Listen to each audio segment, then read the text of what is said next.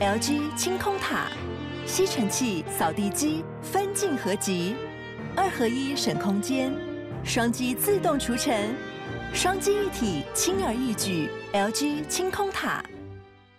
我觉得我想讲话哦，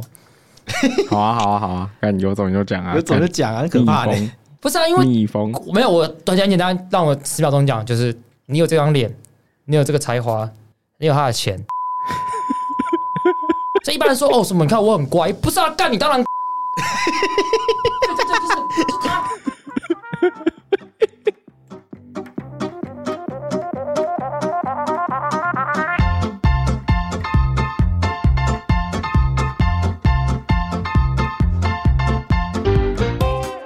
欢迎来到法律白话的运动，这里是法科电台，我是法白正长贵志。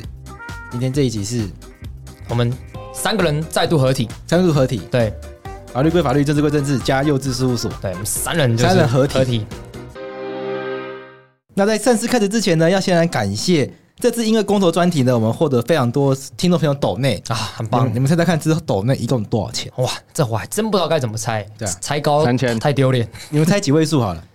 我猜四位数啦。五位数。哇哎哟，这次我刚刚打开发现，总抖内金额来到了一万一千三三百三十五元，哇，这个金额对我来说就是满满的爱。满满的爱，满对啊满爱真真的，真的，因为有有非常多小额的赞助，也有一些大笔的。好像有一本有一嗯个是赞助，好像蛮多的对，目前单笔最高的两千元，啊，真蛮感对谢的。但也对非常多听众朋友是回馈一百四十九元，嗯，就真的要非常大家感谢大呃，真的要非常感谢大家愿意支持我们的这个节目，对，也让我们感受到大家对我们的信任。我我觉得这是一个好处，就是我们如果这么认真的查资料，这么这个呃努力的呈现这些东西，有这样回馈，其实这对我们下一次再去做类似像这样子的一个调查的话，其实无疑是一个很大的激励啊。没错，嗯其实在，在之前法白有做过一次买报纸头版的集资嘛，哎，那件事情对我来说就是一个很大的鼓励，因为帮表示说、嗯啊，你自己讲，没有，我帮各位观众补充一下，法白在二零一六年年底的时候，因为互加盟这个刊登报纸，然后各种对同性恋这种污名化，讲一些 shit 的东西爸爸妈妈不见了，之类，讲一些白痴的爷爷东奶奶西。消失了，嗯我们真的看不下去。我们法白当时，我记得是悠悠跟桂枝在讨论说，哎、要要不要搞，要不要干个大事之类的，再往这个这个花莲，再往台北的火车上，你们讨论这些事情。对，对然后对然后对后来就就说成立，然后我们就来就是。那个募资，比方说买报纸，那当初是希望买一个头版就好对，就谁知道短短三个小时进账三百多万，对，人生第一桶金就短短三小时就达到这样子，不知所措。对对，然后还突然发现可以买三个，然后大家在讨论，就是我们讨论的的标的不是说哎、钱不够怎么办，是哎、我们什么时候要关账？对因为才一发出去就已经募到这样子，嗯所以那对对对那时候对对我们是没个很错大的激励。没错。嗯，然后后来那些剩余款项都捐给然后大短平短的台二，十四小时再把三百万花完， 人生最挥霍的一次最就。挥霍，对，钱来就走，其实真正爽赚的是苹果、联合跟自由。对对对，没错，这次 podcast 感谢大家，感谢赞助我们的听众朋友。嗯，那我们这个如果接下来节目大家还是喜欢，然后愿意赞助我们的话，那我们非常欢迎。没错，那这次大家赞助的这些费用呢，我们决定要拿来买改善音质的设备了。对，没错， 好，那呃，今天节目这个悠悠想要回馈一个观众，对，但我对对我是不知道对发生什么事啊，对，你要不要讲一下这是发生在幼稚事务所单元里面的，花 happen？这就证明洛伊都没有在听其他单元。没有。我跟你讲，我连我的我都没有不一定听。 要听啊，要听一下啊， 要听一下啊，你们的我都会听一下啊，哎呀，好暖哦！是不 是？对啊，永贵志的访问我都会听一下。 好，发生什么事情？好啦，就是呃，在那个幼稚事务所的 EP 十四，如果听众还没有听这集的话，大概可以去听一下。那开头的时候，其实有分享一下我日常的生活，哎然后那阵子日常的生活呢，不外乎就是照顾生病的猫猫，然后要去帮猫猫买东西的时候呢，我就在宠物店的那个停车场啊，嗯，就是移动我的机车的时候，然后撞到旁边的机车，然后旁边的机车就倒了，哦然后我就把它扶起来之后，我就走了。 哦，就是不以为意的就走了。然然后那后期刚好就是有讲到，就是我们在谈论这件事情呢，我可能就是用一种比较轻松的态度，觉得说，哎，那反正又不是道路上，那根本跟一八五相关的、一八五知识相关的规定没有关系，不会对涉及肇事逃逸，我就绕杆了这样子。嗯，然后就有听众就是留言骂你哦，他说他本身是法白跟台通的忠实听众啊，嗯其实他问的问题还蛮多的。第一个部分就是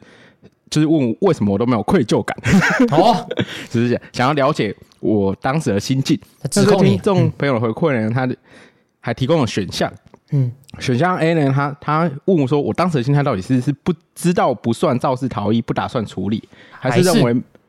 还还是认为没有对方造成财损，所以不用处理，还是其他原因？嗯，那其实呢，其实我是苟且啦。讲白 了，就就苟我也不是那种圣人，还啊口我当气下啊，没有，而且而且我是真的觉得那个当下没有他的车子的损伤，他不是有裂痕或者有那个后照镜折损什么，完全没有。就是如果那同样的擦伤啊发生在我的车上，就是我大概也不以为意自始至啦终都不会发现，嗯对啊，对啦，确实就是是啊，对那样子的擦伤。然后那集其实如果听众朋友去听的话，也大概可以知道说，是因为对方非常的爱护他的车子，所以他有发现那些擦伤。然后后来我们也是嗯呃，快速的、诚挚的跟对方处理完毕，完全就是没有拉扯一些价格。然后嗯，其实这个听众朋友除了质疑我的心态以外呢，他最也有担心说，比如说他如果今天不是遇到一个像我这么下趴的人，就是都都没有含扣他什么问题，就直接赔对方钱，而是遇到一个黑化版的我，嗯，就可能会开始跟对方 argue 折旧啊等等问题啊，就是屎尿一堆的啊，该怎么办？那如万、嗯万一是这样子，该怎么办？嗯嗯，其实我觉得大家可能要有一个观念，大家如果遇到这种状况，其实就是可以跟那个跟我来拉扯这件事情的对对方一样，就是你可能就是请店家调调监视器啊、报警啊，然后找到对方啊，请对方处理这件事情。那事实上也，听众也不要因为说抱着对方是恶意的这个想法而认为，因为对方是恶意，你就可以也多拿到狮一子些大开口钱。，对，嗯，对对对对，因为其实民法就是损害赔偿的观念啊，就是你嗯受到多少损害，只会拿到多少赔偿。嗯，那事实上，车壳的减损就是确实会有折旧的问题啦。对，嗯了解没有错。 OK，哎、那我也蛮好奇，两位如果是两位的话，哎像我遇到这种状况，会到对方的车子有多大的损害才会离开，才会留下自己的联络资讯啊？对啊，我先确定一下，只是单纯的不小心就是把他的车机车弄倒嘛，对对对，哎、我大家可以想象一个画面，就是我跟他的机车可是前并排的方向，可是我的车子在他比较前面， OK，在他的左前，所以所以你是我就是往后机啦车往后滑的时候，对对对，擦我懂，嗯，往右后滑擦到擦撞到他的车子，然后他的车车子往右倒，这样子。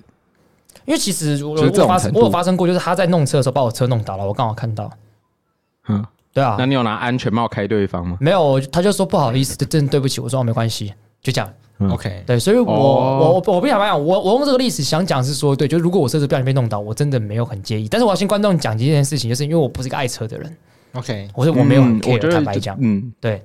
对对我有车也是充满刮伤了。对我没有很，嗯我但我可以理解有些观众就是他真的很爱车，他很喜欢，他很宝贝，所以被刮伤的时候他就很心疼。对，那我坦白，我坦白讲就是我不心疼， OK，嗯，哎、那外观到减损到什么程度，你们会留下来？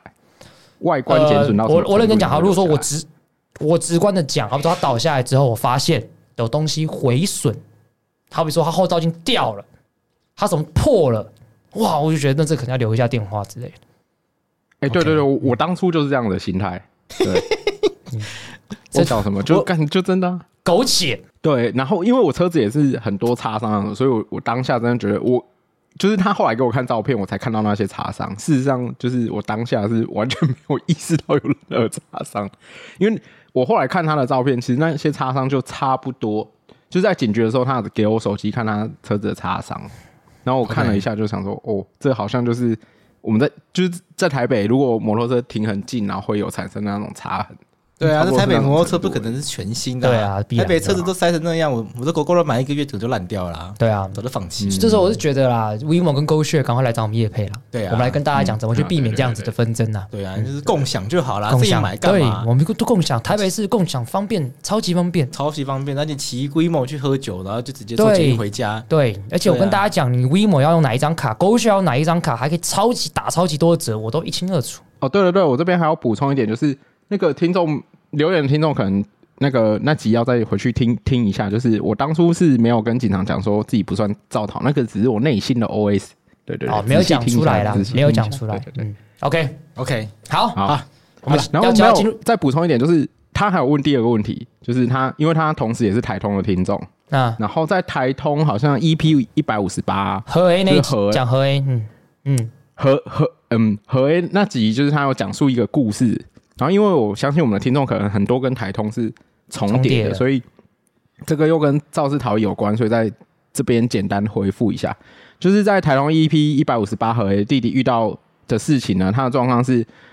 诶、他被撞，有一台 A 车为了闪避公车滑行了大概九公尺，嗯，然后撞到他弟的车，他弟的车是在前面等红绿灯的车，嗯他就被碰了一下车车的后面，嗯，然后他弟是当下有感觉到稍微碰撞，然后就离开现场。可是后来就是对方就威胁说啊，你看你你一开始肇事逃逸，然后跟他要了和解金十八万。对那听起来就是一个运用现有法律制度去跟人家要钱的故事啊。对，然后呃，听众刚刚那个留言听众有问说，假设不和解会有怎样子的结果？然后为什么一定要给对方钱？类似这样子。那其实这个因为那件事情发生的比较久，它是发生在肇事逃逸修法前的状况。没错那，以前修法前呢，它是规定肇事，其实肇事这两个字在法律的规定上不太明确。对对然后所以在当时的情况呢，不管你是故意或过失肇事，或者你有没有意识到那个状况，都很有可能会被起诉肇事逃逸，都很有可能会被起诉肇事逃逸。那也因为这样子的状况，像何 A 的那个例子，就是我的建议啊，就是其实我后来有去那个 EP 五百一百五十八下面留言，我建议就是以当年那个情况啊，其实就是去谈和解，然后赔钱了事，然后让自己就是不要负担刑事上的责还任，有后续的程序责任。其实我我的看法是 OK 的啦，嗯，因为如果你当下和解的话，那你还蛮有机会就是获得一个缓起诉嗯，这样子的啊。因为不管是缓起诉、缓刑或一颗罚金，你都还是不，你这些程序走完之后，那你虽然有一个记录在，可是你还是可以去申请良民证，所以对，其实是还好的。另外就是我另外觉得当下那个情况还 OK 的的原因是在于，其实旧法啊、它规定的条文，你很有可能就是会有刑责了，因为原本它是不分肇事。是普通伤害、死亡或者重伤，它一律都是规定一年以上七年以下的刑期，嗯，他是所以不能其一实个罚是金相的，当的重。对对对对对，因为它有一个以上的概念嘛。对对，对所以虽然后来现在已经修法了，就是像何为当初那个情况，在现在已经不会这么严重了啦。对，就是因为修修法之后，它其实有新增一个条项的条文。那按照那个条项，就是是有办法去争取说，哎、你的状况根根本不是所谓法条肇事所要苛苛责你苛要苛责留对下象来对查看的，对，所以嗯，顺带回答那个听众关于那个台通那边的问题，没有错 OK 啊对，哎我们服很周到，抬头问题我还要回。对啊，对对对对对都，要干，给点钱吧，对啊，业配分个三分之一给我们吧。好了，接下来时间我们要聊公投了啦。对啊，我们要回到我们今天的重点啊，对对对对我们聊对一啊下主力今天想聊的事情。嗯对啊，因为我们公投取得一个巨大的流量啊，想说继续蹭下去啊、对啊，再蹭一下，再看蹭一下，对哎，排啊，行榜掉下来了，好对爽，啊好烦啊！ 本来冲进前六呢，对啊，那个哎前干掉五呢干掉我们想台要通，想说台通也刷不过刷个而尾已刀，嘛。刷个尾刀，没有，但其实我觉得想跟观众分享，就是我们这个对公投的后续的一些观察啦。我觉得这非常非常重要。我觉得这没个错重要点在于是这一次投完的这件事情是台湾史上第一次不绑大选的公投，啊，没错，虽然很多东西是值得大家参考的这样子。没错，好，那那我就先随便抛哎、一我个，想补一句，嗯，其实我觉得我们的表现比敏迪还好，哦，哦，怎么说？哇虽然我们名次没有超越敏迪。好啊，很呛哦。嗯，你知道为什么吗？为什么他是靠蔡英文加持才闯进这个名次，我们没有他的加 持，就哇仅落后他一米。没办法，因为你是阴黑啊。我跟你讲，蔡英文上错节目了啦！哎，这可以播吗？等一下，你斟酌一下，我考虑一下好，你那自己斟酌一下。好了，我们这一次的四个公投最后的结果都是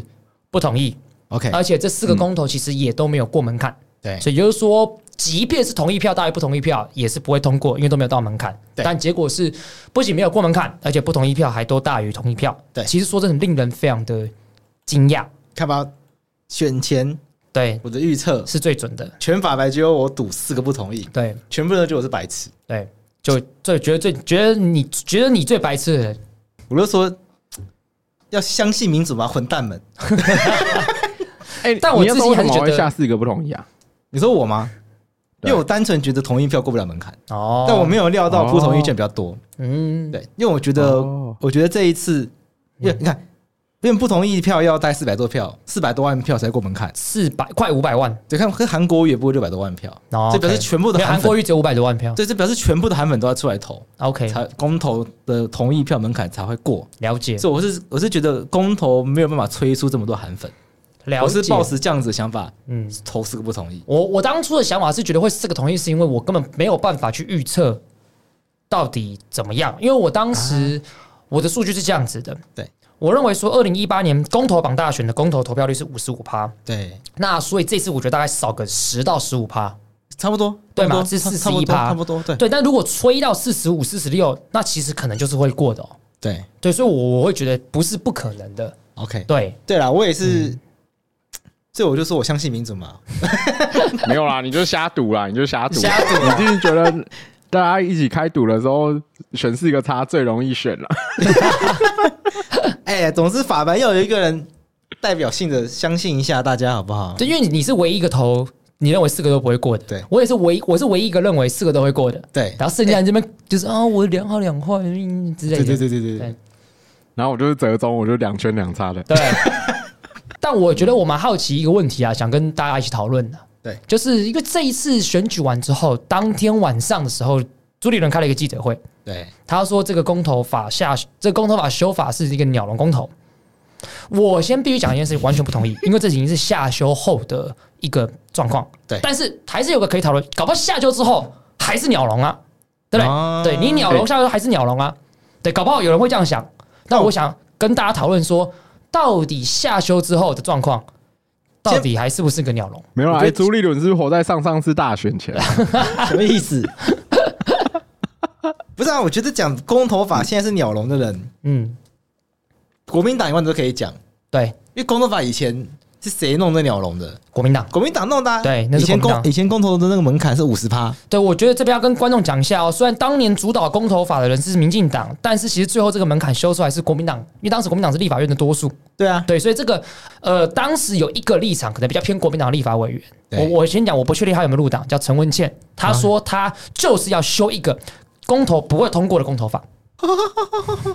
想到他想要那个花腔女高音 的，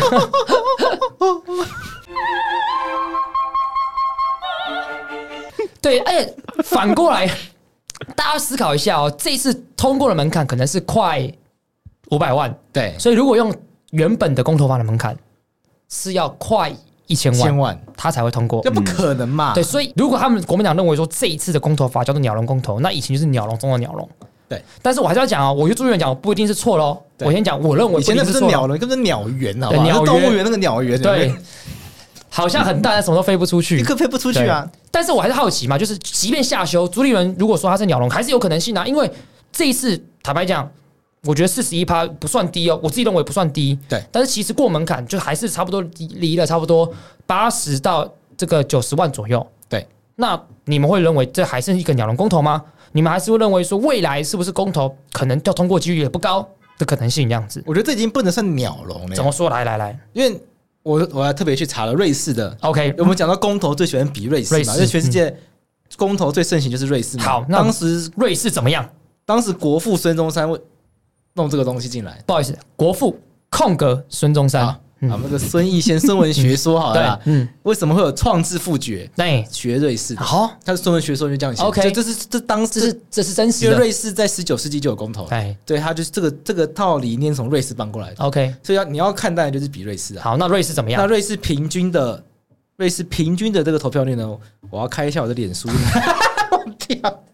我以 为你准备好了。没有忘掉了，我哦这个数据数据要小心一点。 我们可以看瑞士的公投，的状况是怎么样？他们投票率平均是四十九点三趴，四十九点三趴因，为台湾是四这次是四十一，所以以比起来看起来瑞士的投票率是高蛮多的。哎有一个差别哦。什么差别？瑞士可以通讯投票，哦，什么意思呢？瑞士人现在大部分不会去投开票所开票了，他们在他们在投开票日的前一个月就会收到选票，哎嗯那在家里自己勾一勾，然后就寄出寄回去，去就可以了。他们瑞士人投票等于没有交通成本嘛？嗯这次很多人会讨论说，为什么没有不自己投票啊？对，然后可能要动员大家回返乡啊，然后就说什么大家要归投啊对，归乡投票嘛，对，就要当归投族嘛。对，对，对，对，台湾台湾跟瑞士其实差不多大的地方。对，瑞士全世界地理面积排名的话，瑞士在台湾前面一名而已。嗯 OK 这两个国家差的不多面积基本上差不多大，差不多啦，所以在这个条件下去比的话，瑞士的公投投票率比较高，可能就其是实来是自来于自于，我觉得是来自于通讯投票的方便。 OK，那我就好奇一件事情啊，他们如果平均投票率是比这次高八趴的话，那所以他们大部分的公投都是通过的吗？其实大部分都没有通过的，都没有通过，对，都没有通过是指不同意票比较多，还是可能也没到门槛？这个其实没办法比较。我本来想要写这个东西，嗯对你知道，因为公投结束之后呢，我立刻就看到那个朱立伦讲什么鸟笼啊，我就很不爽啊，对嗯就看这个瑞士的数据啊，然后写一篇文章， OK，就被阻不能发言， 超不爽，我被。然后你就没有研究了。我我跟观那众我我我后来就 PO 了，可是我 PO 说王力宏事件已经烧开了，没有人要看呐、我跟观众讲一嗯下，其实被桂枝被煮的当周，其实我们才去 Meta 的台湾总部参访， 啊，对，一参访完就被就被煮阻，所以显示这个关系没有什么屁用。呃，而而而且重点来喽，就是当天你们去的时候，我也被煮。 你也被阻，对啊，因为你们三个不是有 PO 你们去你 Meta 也被的照片吗？然后我就发个现实动态说三个胖 子，对 对对，你被然警后我就告会，警告。对啊，那你不能再违规嘞，对啊，因为你现在被发黄 牌，嗯红牌就是被阻二十四小时。啊，其实说，据说下一张黄牌是一个月，哇，哎，不是很可怕呢，很可怕。很可怕呢对。对，反正就是公投当公投开票是当天有被阻，所以当天就都没办法讲任何话，我超不爽。我在推特上面狂狂骂， OK，所以请大家来 follow 我的推特，有很还多 IG 精彩的照片很多很好看的东西。嗯反正做过研究，我发现瑞士其实从十九世纪到现在，由人民发起的公投通过的不到三十个。哇，其实很少哎，因为他们一年有四次公投很少呢。欸对啊，通过公投的难度本来就是有的，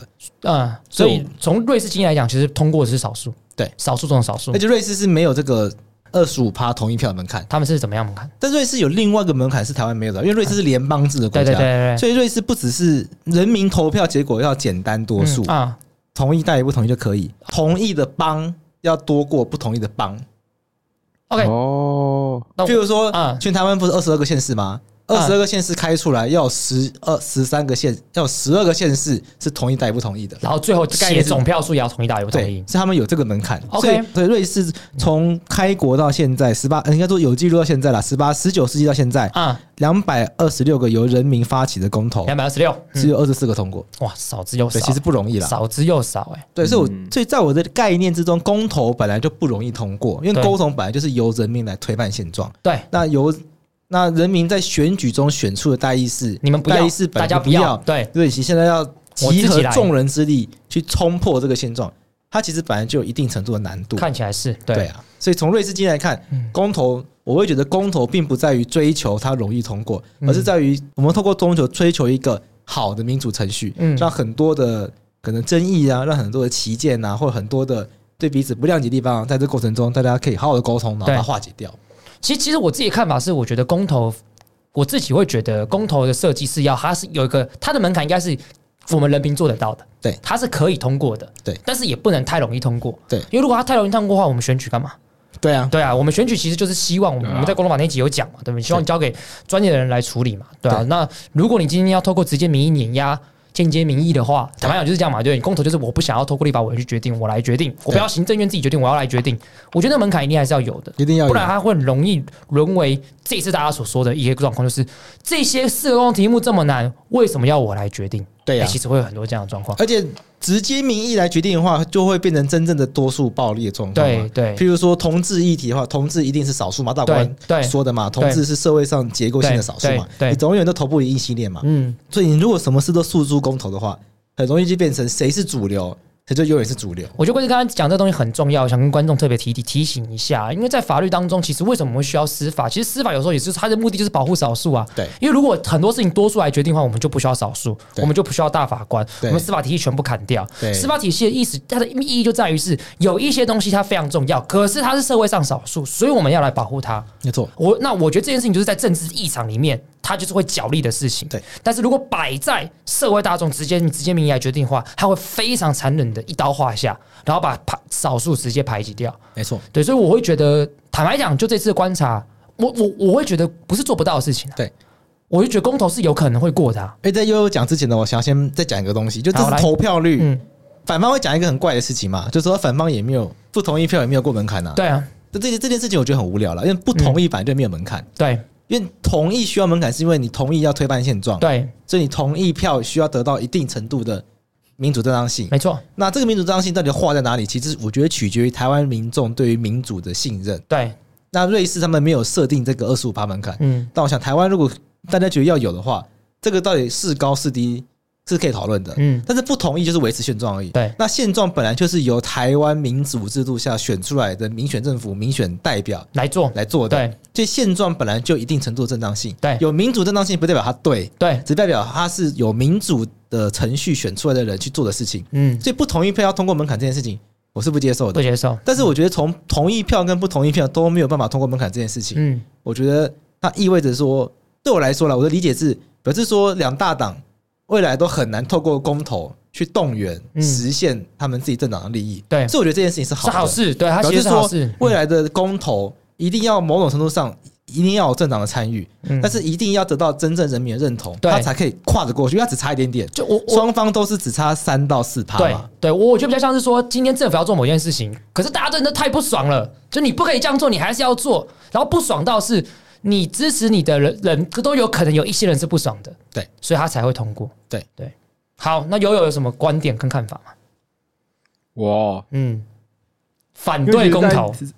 你对啊，一贯的我立场吗在之前录了 Clubhouse 就有讲啊，就是我其实你可以再讲一次觉得因因为为本来你就有对很多专业性事项，好，我们来跟观众讲一下，有悠悠自己对公投还有一套的看法，然后这套看法就，所以我们为什么公投那四集不找他？ 你要不要跟 你要不要跟大家讲一下，我你有什么看因为我法？本来就觉得目前的公投的设计方式，就是你在提案门槛跟门槛都降低的状况下，那势必有可能造成过去，比如说像一八年国民党他们就是泛蓝阵营或保守阵营他们滥提公投这件事嘛，嗯，就是这件事情到底能不能投，适不适合投，就丢嘛，当当成就是自己在搞选举的时候的辅助工具。一对八年典型就这样子，然后后来拆开嘛。对，可是这次拆开，我们就看这一次刚结束的这个公投，其实我们去看那四个议题，还是有很多议题是根本不适合拿出来投的。我们姑且不论，不要去说什么科学议题不适合人民决定这件事情啊，嗯都都先不要这样讲。像我记得选前我就有问肉一个问题，就说，比如说像核核电那题好了，嗯，那个环境基本法里面本来就有规定，我们陆续要让核电不见啊。对刚刚你现在对又投一个要让它恢复，那这个跟环境基本法中间的冲突怎么解决？对，那对这这其实适合这这这些东西适合拿出来投吗？这个其实之就前是嗯那个贵志在节目上有讲过，类似像这样的状况，就是很多状况是他公投命题可能跟法规本身有冲突的时候，其实在议会里面解决是比较快的，而且比较可能会考量到这样子相互的问题，这样子。对，嗯，好，你继续讲。然后我一直觉得，就是大很多国家其实没有公投这个制度啦。嗯对那你就是大一政治，对于大一政治不满的话，你就在大一政治的舞台上解决就好啦。嗯，为什么一定要把用公投来解决这件事情？这个真的是而且也有一贯的立场，而且而且有些看法会觉得，那我们透过这样的方式才能表达人民的意见啊，布拉布拉布拉。可是不可能啊，就是你我们按照公投法，你一定要有一定的，比如说我们这次讨论那个公投榜大学的，我们透过公投榜大学这这题，我们讨论出来的结果是公投这种讨论事情的，我们一定要有一定的讨论时间，好，那才让来让对大家决定。好，看我们现在对政府已经有一个政策，已经那个会火都烧到门口，很急很急。干，这个时候公投来得及吗？对不可能来得及嘛，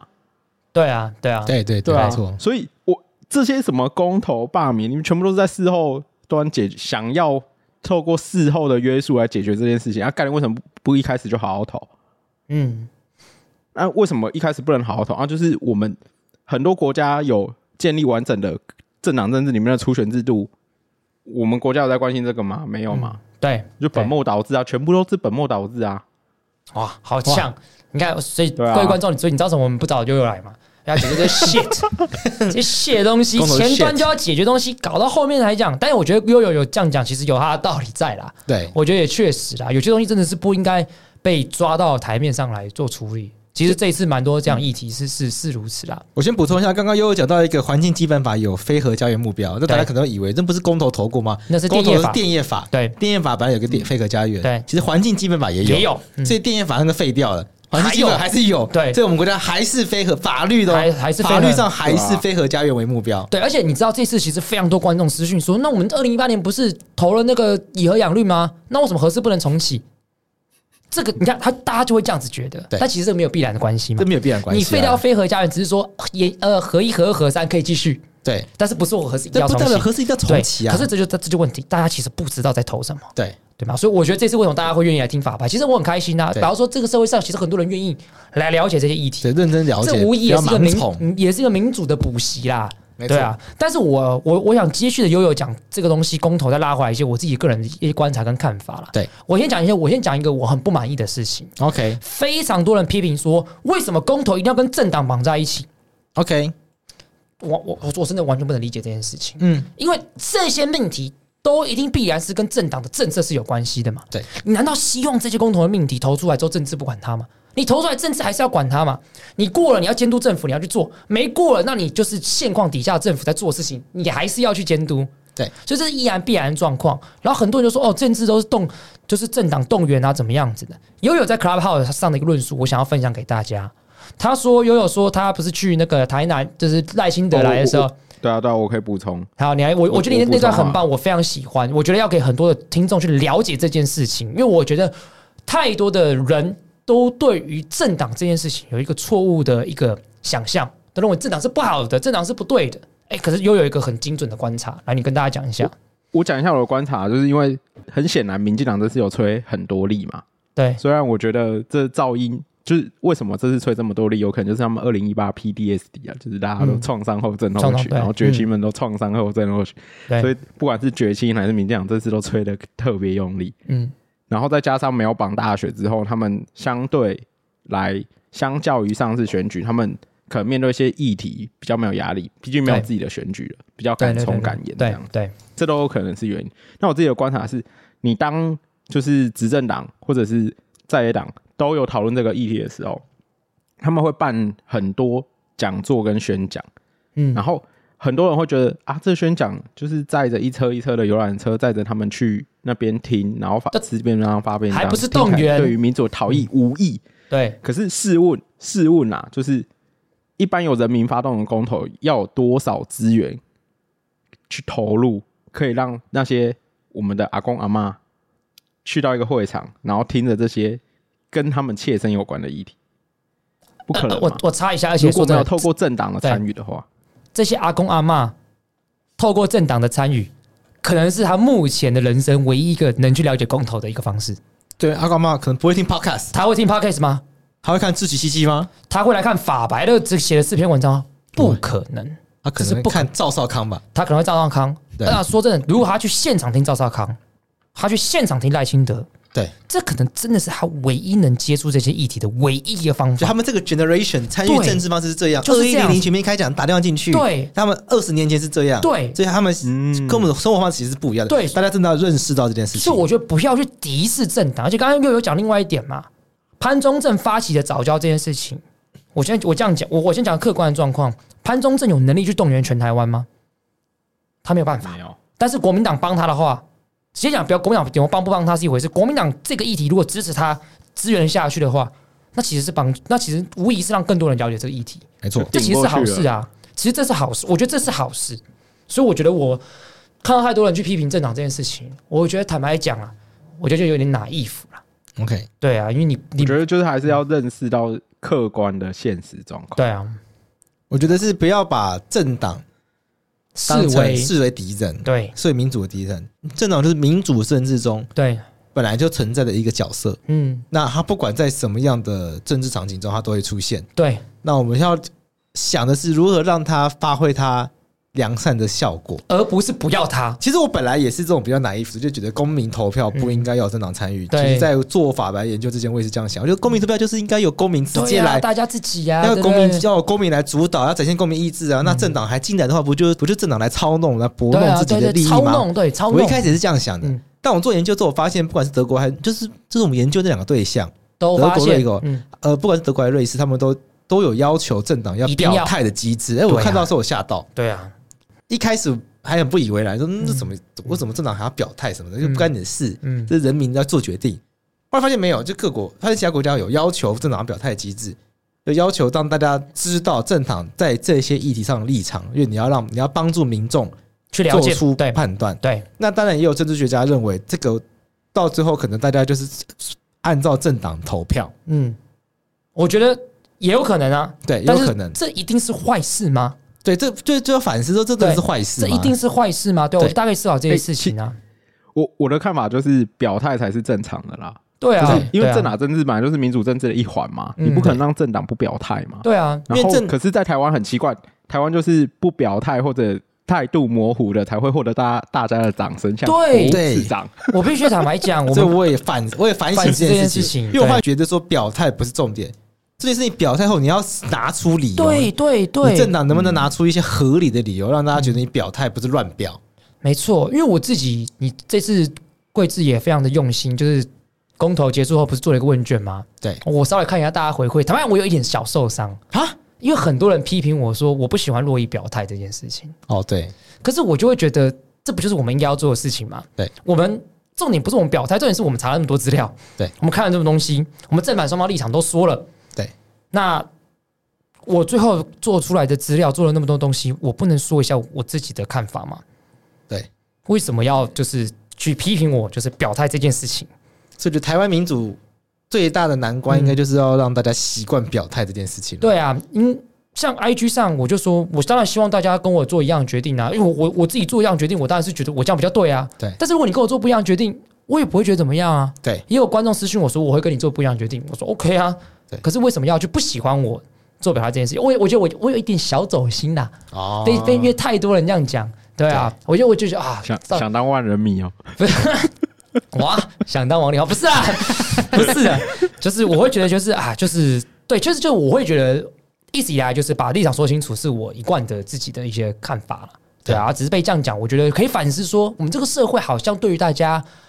经过就做选择这件事情是很喜欢批评的。对，而且很明显是我经过这么多严谨的东西的说法，我还我做决定，大家还是不喜欢。对，轻率地做喜欢大家不喜欢，严谨地做做决定大家还是不喜欢。对，我觉得这东西值得大家反思了。而且我还想补充一点，就是嗯我们一直强调，就是公对我至少对我而言啦，公投是补代议政治的不足。对啊，那在代议政治的场域里面，嗯是谁在参与？立法委员、那他们背后是什么？是政党政。党，所以公投既然是要去反对代议政治，嗯，那让那你在反对他们之前，你不是要先搞懂每一个政党在这个议题下面对他们的立场吗？对啊，所以我后来才觉得说，哎、其实政党出来表态，在理论上它才是对的。对啊嗯因为你要知道，国民党在这议题上面，他们在立法院是这样讲，比如说对在在立法院里面，国民党是反来猪，对那在立法院里面，民进党为什么认为要开放？对在立法院里面，为什么时代力量觉得要反？对那每一个党在公投的过程中，你要把他自己在代议政治所持立场讲得明、讲得清楚。这很棒啊。那公民，嗯，你本来就是认为代议政、代议士已经不能帮你做决定，他在乱搞。对那你你要说人家乱搞，你总是要搞懂人家嗯对啊在讲什么吧？对啊对啊所以我后来才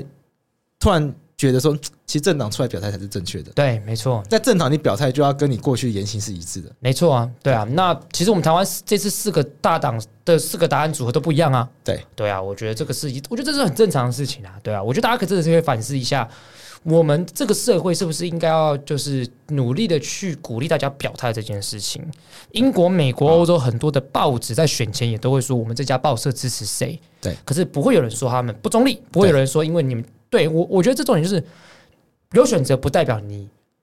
不能说他就是不中立。不过我想要回应刚刚悠悠嗯讲的，就是他，因为我觉得公民投票这个制度没有太大的必要，我觉得那是一个选择，对就是我们国家的民主制度要往什么方向发展。所以对我觉得我自己想法是没有一定要有公民投票制度，对但也不会一定不要有这个制对度。就是我们国家到底要给代议是多大的权限？我们要不要把一些权利还给民众，让民众推翻掉代议士决定，对，我们要给民众多大这样的权利？我觉得那是一个取舍啦。我觉得民主，我觉得那个也牵涉到一个国家民主政治的发展，你到底你要有怎么你样到底多信任中央政府？对因为瑞士就是他们是联邦制度，对，是他们然后没有又非常很多的信任文化嗯，又有讲法文的，又有讲德德国文人的对，又有讲意大利文的，对，所以他们对中央政府的那个连接度本来就相对低，没错，所以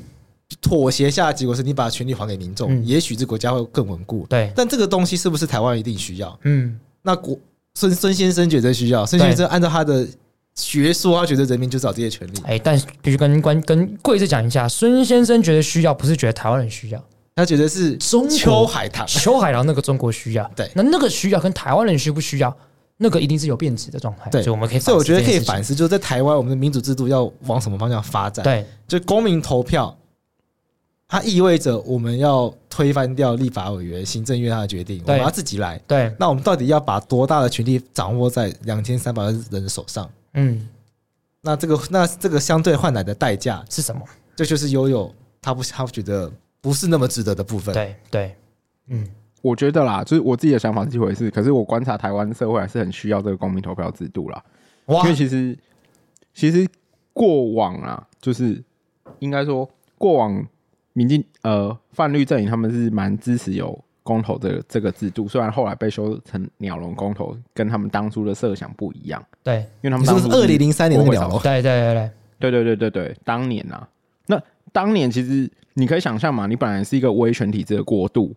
然后有威权遗绪的地方，嗯那人民的脑袋大概都是像那样的脑袋的时候，嗯，那他们，然后可是整个体制还在啊啊，作作为当年的在野党想要推翻那样的体制，他们自然很容易设想说，哇，那我就是全部都让人民权利人民来决定是最好的，对去对抗那个体制。对我猜我猜他们当初一定是抱持这样子的想法。对，对，我我啊我而嗯而且这样的想法跟情绪其实其实还是普遍存在台湾社会啊。对台啊湾社会还是普遍觉得立法委员很爽，什么事情都不用做不啊。用做，对对啊，类似这样子啊。对啊，我们很多人都所以说，哎，我觉有个得台立湾法社会委还员，是他是立法院唯一会工作的立法委员 啊，对啊，嗯，时代力量的不分区名单第第几名呢？第第四四名名， 这个第四欸不名过我觉得我们可以讨论一下那个后公投时期啊，就是好啊这这阵子的讨论。虽然这阵子比较重要的是王力宏的新闻， 这个这个， 哇，王力宏太红了。但我们、对啊我们先讲公投一，一对，因为刚刚贵志其实有特别提到一件事情，瑞士的公投平均投票率四十九，对台湾四十一，这个八趴当然不一定啦，啊我只随便讲，这八这差这八趴可能跟什么东西有关？通通讯讯投票。那这个在我们录音的前前一天，这个民进党有一个要想要选议员的人，在他的这个动态上就说他支持不在一起投票，引起这个很大的争论。那我们就先来跟大家讲一下，到底什么是一个不在籍投票？那在不在籍他投票下又有什么样子分类？那大家到底支不支持这样子？那不在籍投票其实分两个嘛，一个是移转投票跟通讯投票。通讯投票就是刚刚桂枝所讲的，就是呃，我只要我只要拿到这个选举单，我可以提前投票，寄信就好。对，选票寄到你家，对你再把它寄回去，对，那移转投票是说，就是我还是要到投票所去投票，但是我不用到我户籍地。就是好比说这样子，有有台南人，大家如果要住台北的话，还是台北投直接投就可以。对对，那我想听一下友友的看法，友友对这件事情也很有自己的看法。对，刚没有，我是刚好几个小时前我在想这些事情的时候，刚好有跟 Roy 聊天有讨论到，对，就是我我自己我自己是不赞成不在籍投票的啦，就但但你的不赞成是不赞成移转投票加通讯投票都不赞成吗？就假设要我先讲，就是我大概知道目前倡议的人或者是倡议的方式，一定会就是说我们现在可能推行的方式，草案可能就是移转投票，然后我们会限缩范围。我我都相信倡议的人都是利益良善，不管是那个民民进党要选议员的人，或者是这几天我看到有一些可能时代力量党公子啊等等都有发表这样子的意见，然后双方都有一些交火。我我先就假设我们把范围限缩在公投这个门槛好了。那大家就是我们上次修法之后，公投的规定是我们的提案门槛降低嘛，通过门门槛降低嘛，对然后造成的乱象是什么？一八年就大家烂提公投嘛，这次对一样啊，就是很多烂提公投的提案会一直发出现生嘛。嗯，对啊，那我们公投已经因为门槛降低，好提好通过，那你再加上不在籍是这样子，其实是在降低同意的门通槛过。的门槛，对啊，那就我来看，这这样反而是在帮助，就是想要提烂公投的人，因为你本来会遇到两，你要改变现状，你会遇到两个困难点，一个是你要通过一同意要一定的门槛，然后同意对大于不同意嘛，对你用不在籍投票，你等于在让它其其中一个门槛可以比较轻松的达到。对，那这样子的意义在哪边？这样子是不是会诱使若干人士继续提烂公投？嗯，单就不在籍投票的话啦，因为我觉得公投的话，其实就是我们今天这次投完之后，或者投之前，大家有很多讨论，认为现在公投制度有很多问题。试问有哪个问题？比如说像我们觉得，呃，它的议题审提出时可能间跟对审议时间啊，跟法律有冲突啊，有些问题不适合公投。以上三三件事情，有哪件事情透过不在籍投票可以解决啦？嗯，就我就问提不在籍投票的人，就哪件事情可以透过不在籍投票解决？没有嘛？好，那我帮你翻译一下，个问你题意思是说公投法里面真正的问题都不是透过不在籍投票可以解决的，对啊，对啊，就我们认为公投法存在的那些本身的问题，都跟不在籍投票无关。有关系啊，就是都没有关系啊。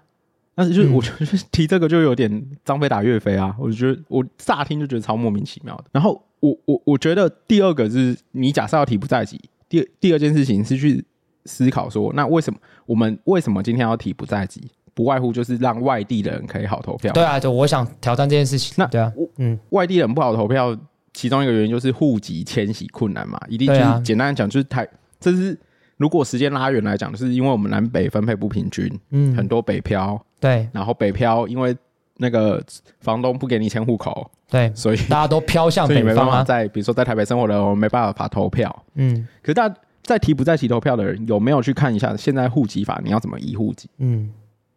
就大家稍微 Google 一下移户籍，一户籍其实没你有租到地很房难屋，当然对啊可有可能遇到刚刚那些困难嘛。对对对，可是其实你要移户籍，你你移到学校、工厂那些的也都可以啊。对啊，那为什么不是去下降那个迁徙的条件，或者嗯讨论现在的户籍移转有什么缺失要补补足，然后突然提一个不在籍，就是这样子的意义哦何在？嗯，因为居住正义问题耶，啊对啊。对啊，但是我要跟大家就讲，是我觉得现在因为这现在这个换户籍就是是有点小麻烦的啦。对啊，对啊，因为你一定要去区公所我一我承趟。认现在换户籍有点小小麻烦啦、嗯那可是我们今天讲哦，假设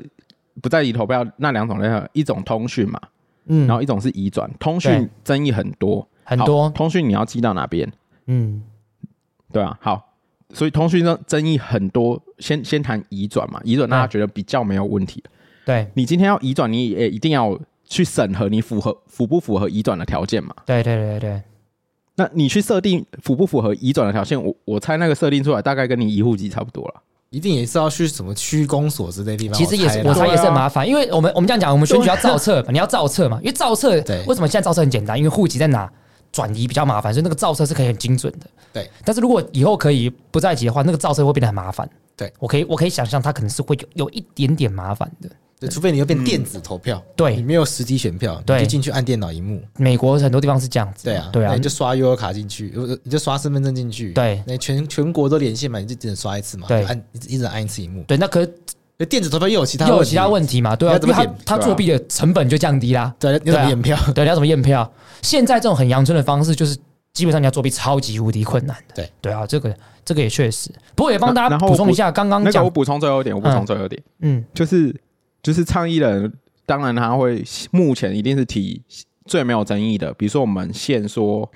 台澎金马哎不，对澎金马地区、外岛地区，嗯好、偏乡地区，好、嗯，然后再来就是这样子试行一段时间，或者怎样子，大家可能会觉得哦，可是你刚丢出这个议题的时候，势必会遇到一些困扰。好，为什么？你怎么定义哪些地方是偏乡、啊？偏乡哪些地地方是外岛了、嗯好，下一个就是说，那如果要不在籍的话，那在台澎金马以外的人能不能投？嗯，哎那那瑞是士的在话，中国海外是可以投票，，对对，对，美国的话，海哎海外能不外能是投投好票，那海外海外如果可以的就是话大家中国嘛很，多反对的人就就会直接把那个台商先搬出来。嗯，我们姑且都不把台商那些搬出来了，就是那海外哪些海外适宜投票？对那假设你一刀划下去，哎、那可以通过我们现在所有的法律原则的检验吗？我们排除中国这件事情是可以通过检验的吗？我在上海投票对，啊，对啊。但我觉得中国这个哦稍微好解决一点，怎么说因为很多海外投票是，比如到当地领事馆、到当地大使馆啊？登记或到当投票。那我们在 OK 中国没有哦使我们馆，没有领事馆，对所以你在中 国特不能投票，马马英九本来希望两岸互设领事馆，那、呃失败，失败呃差一点。所以是有相关的配套是可以解决的。 有些国家是这样子的。 OK 对，对啊，我觉得对这啊争议确实蛮多的啦。对啊，我觉得我觉这个得就是你讲你当下讨论这个议题，就是会势必开启这些争议啦。对对，对啊，嗯，那贵志怎么看呢？大我概觉这得这，这我觉得以是上台湾民主制度有没有成熟到嗯有那样子的一个信任感？嗯是通讯投票，呃就就寄邮票到邮局，然后到时候统一开票。嗯，坦白说，就是信任嘛，对，对不对？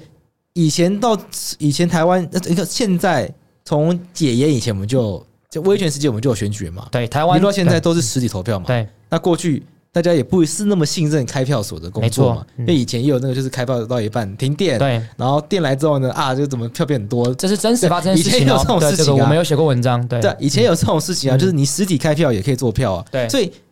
大家要你要让所有的人都信任这个机制是不会作弊的，它需要很长的时间去酝酿。没错，你记，我觉得那个信任要到一个程度之后呢，你才有办法说服大家信没有任通信投票的结果嘛。，对然后你才有办法进一步说服大家信任那些从海外寄回来的对票，对不对？没办法一蹴而即的啦。所以在这个阶段谈通讯投票，我真的觉得还太早，因为台湾民主发展不过三十年。对，真的对三对十年， 30真的年对，大家也不过是近近十几年来投票，大家已经不太不再会去觉得他做票了嘛。对，，确实最对近一次觉得有问题的，因为就连战那一次，但但那一其次其实也非常久了，对啊，对，然后再就丁守中嘛。那丁守中确实是因为这投票过程中，大家有一些对，确实那觉个得他的 argue 点不是作弊，对他的 argue 点是你开看着开票去投票，对对，所以这是另外一个层次的然后问连题。战是觉得那两那那一枪嘛，对对对 他对觉得那一枪变变我变要了去。验票哎、对 对呀、对这这近二十年来，因为投票发生争议，基本上也不是觉得作弊嘛。最后一次好像是一九九二年吧，在对花莲的那个，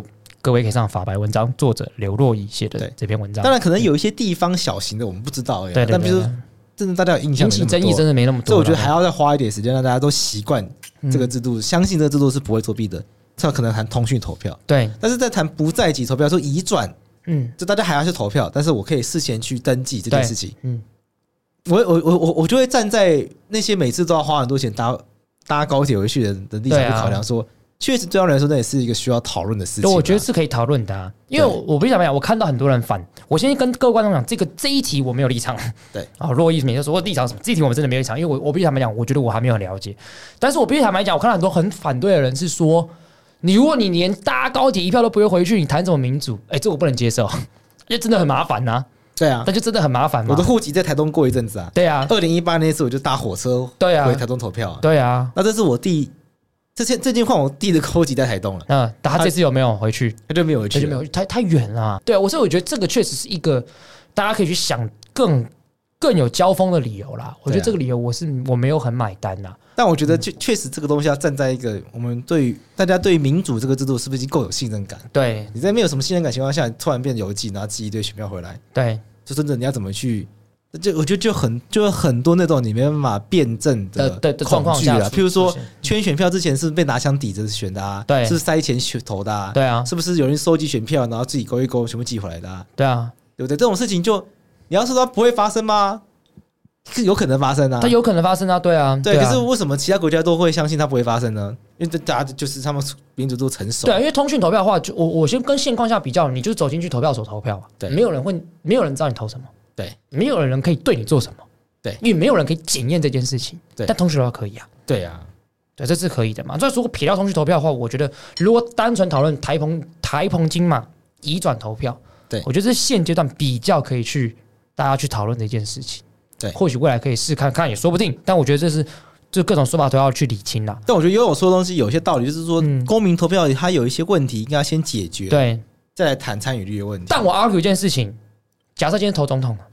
他它不是公投啊，哦，OK，总统跟立法委员呢，呃呃，总统跟不分区立法委员呢，你说我对于不在籍投票的意意见了、啊对，因为你刚刚的 argue 点有一点是说针对公投法本身的问题，它不是重点。可是如嗯果今天是总统跟不分区，它也是全国性选举的话，不在籍这件事情呢？没有，我我还是反对啊。他都反对了。都是反对。对，但我是说你的理由会不会有点不太一样？哦，反对的理由就是，其实就是跟刚刚的理由差不多，嗯就是把那个公投法有很多先解要解决的问题拿掉，这个拿掉理由拿掉 而已。懂，因为懂。其实我觉得，即便就是限缩在移转投票，你要移转投票也是一要有一定的要件嘛。嗯，比如说，假设我今天在台北生活，那我要去，我还是得去登记说我要移转投票嘛。对对对然，后你有符合一定的资格可以移转投票嘛？嗯对，那这些一定的资格开出来，到底会跟现在的迁户籍差多少啦？嗯。哎、我我我那为我突然什想么到一点，我突然想到一点，对啊对我觉得又讲他有道理，因为假设是公投的话，全台湾所有人拿到的票都是一模一样的。对，但如果如果我们今天移转投票，比如说假设悠悠在台北的话，那他去拿了三张选票，总统不分区立法委也是一样，没有问题。那是不是那个地方要帮他准备台南的一张选票？对，哦，那这这其实会有点麻烦哦。嗯就开票会很麻烦。对，不这个会变很麻烦，这些成本可能都要考而且量进你去看哦。哦，这个成本增加，那为什么我们要任由这样的成本增加？我那如我如果都长期在台北生活，应该是要让我可以投台北。投台北的，对，对对啊，对了对，那这个就这个我就们这去个就认出现定一问个题了，人对可啊以，移转投票，跟认定一个人可以移迁入户籍的条件，我很有可能开出来是差不多的哦。而而且今天其实那个谁吴学吴学长跟我讨论一下，他就他抛出一个问题，我觉得大家可以思考这个问题：为什么投票以户籍地为准？哦，对，他就挑战嘛，为什么投票一定是要以户籍地作为一个单位，作为一个初衷，然后再去扩散说怎么去分配？对啊，这或许是值得思考的事情，因为台湾的户籍制度是全世界做的数一数二好的嘛，这研究日治时代的状况。对，对啊，那有这个必要吗？还是我们有到一个新的一个状况的的的时代，就是我们或许不用户籍来作为认定的标准？对哎，这个或许也是可以值得思考的。台湾之所以会这么难迁户籍，嗯其实是因为房东不想缴税，嗯，对所以我觉得这件事情，我本来是蛮觉得应该要不再去投票的，对但又有点破一个我觉得诶蛮好的观点，对啊应该是要解决很难迁户籍这件事情。对啊你，知道为什么你在台北租房子户籍迁不进来吗？为什么呢？因为你户籍一旦迁进来，他就要房东就会被国税局发现他把房子租给你，他就他会就有会产生租屋的所得收入，嗯，那他就要缴税了。对，那全台湾没有房东愿意这样做没，错，所以全台湾没有房东愿意让房客把户籍迁进来。对我觉得这才是一个要先解决的问题没，错，因为台湾其实迁户籍非常方便。嗯你中国你要迁户口的话，嗯没有那么容易。嗯你很多很多中国的人到北京、到上海没有户口，嗯因为，他没办法，因为他们户口制度比台湾严格太多。对他们要有一些要有要有一些类似移民条件，你要对在当地有工作，然后一间公司只能发几个户口给人，多少个员工这种的。所以你一个外地人到北京、上海、广州、深圳，你要落落地有户口，是个很不容易的事情。嗯可是台湾其实你只要找到一个房子就可以迁进去了，对理论上租赁也可以。对，就就是他稍稍麻烦，但是也没有到而多而且困我难啊。补充对，我补充一下哦，就是不止租赁啦，就是阿贵当律师，我不知道你有没有遇过啦，很多人是把户口放在工厂、商店、寺庙、机关、学校都是可都可以以的，，对，所以我们我们今天需要不在籍，就是倡议不在籍投票的人提出的论点是说，很多北漂青年，布拉布拉移动要投票有困难，嗯，可是这些困难真的是存在的吗？就是对啊大家要想一下因啊，为我觉得如果换我们户籍是直接上网跳那边太快了啦。我觉得如果我们上网动动手指可以换户籍的话，说不定可以讨论。但是因为现在你现在就是你一定要把你家户口名簿拿到区公所，我我觉得其实有点小麻烦，就是因为你一定要你一定要腾出这个时间啊啦，虽然很快啦，对，但是就是这件事情有必要一定要透过这样的程序吗？因为其实没有什么审核的，那个审核机制好像也没有知道说到底要多审核啊。可能要看未来这个相关的政府文件电子化程度，因为对啊户口门户没有电子化版本对嘛。对对对啊对对啊，这个是重我点们，就自然人凭证而对已啊。，这是重点。对以后顶多就是有个电有个那个晶片身份证嘛，但晶片身份证现在有很多争议嘛，对又又还有很多需要研讨的地对啊，方对嘛。啊，对啊，对，没错，对啊对啊，这是重点，对啊，所以我觉得，呃，我我觉得这一题很棒的地方就是，大家一定觉得为什么不能做，但其实他说要做的成本其实比你想象中的还要高。对，啊问题其实你想象中还要多。而且可能问题更不在这东西上面。对，所以我觉得大家可以对啊思考这些的问题，这样子。对啊，所以我我倒是觉得通讯投票这里真的也比较困难。我觉得通常困难，但移转投票或许是大家可以去想一下。可以有听怎众么做朋友写信跟我们说，他住在什么奥地利啊，或者日本啊，有几个风从朋友这样，嗯什么南韩啊之类，就是台湾为什么都不推那种海外通讯投票？对，我答案就是说，台湾的民主制度可能还不够成熟到经得起嗯，任何一次的质疑啦。我你不你不需要发生弊案嗯，就可以被质疑嘛？我这样讲了，美国有没有通讯投票？有啊，有啊，那他们上次大选，大家有没有一直一堆人在干通讯投票，说是不公平啊什么的？有没有？然有啊后就杀一堆进一去，堆啊，就对不对？对，就发生美国版太阳花冲对啊进去国会，所以美国是有实行，但是他们争议超多的啊，对啊对，啊，所以这里大家去是思考一下台湾的民主制度有没有办法承受这样子的一个质对，疑？因为只要每一次去质疑通讯投票的结果，其实都非常非常的危险，对，因为你就是对整个结局不信任，那个是会产生很大冲突的。没错对，这次四个公投已经投完了，它是台湾史上第一次不绑大选的公投。对但它公投后，其实蛮多东西是值得大家去反思的。没错，对，我们才可以去深化我们的民主这样子没。错，嗯嗯，要让大家就每一次都是经验啦，对啊从经验中找到可以做得更好的部分。对，没错。对啊，嗯，好，那我们今天然后就最后还是谢谢听众的懂内啦，对啊就是想要懂内的人就是去 First Story 哦，对啊，对我跟节各位目观众资讲，讯栏就都有是抖内连接，还没有抖内的，可以去 First Story 的抖内连接去抖内。那已经抖内过的，还是可以继续抖内。然后 First Story 它有一个功能叫语音信箱，嗯，就是大家可以在语音信箱留言给我们，对然后我们可以听到你的留言，对然后我们可以有些也许可以回复你的对，有留一些言，互动。嗯，对，但我不知道这个软这个呃这个功能，我们因为到目前为止还没有人玩过，所以我不知道它怎么操作。对，嗯，但如果大家有兴趣的话，可以试试看。对，那我们还有 Telegram，还有脸书社团，都可以跟我们互动。没错。嗯好，那我们今天就到这边，好，我们谢谢大家，拜拜。拜拜。拜拜。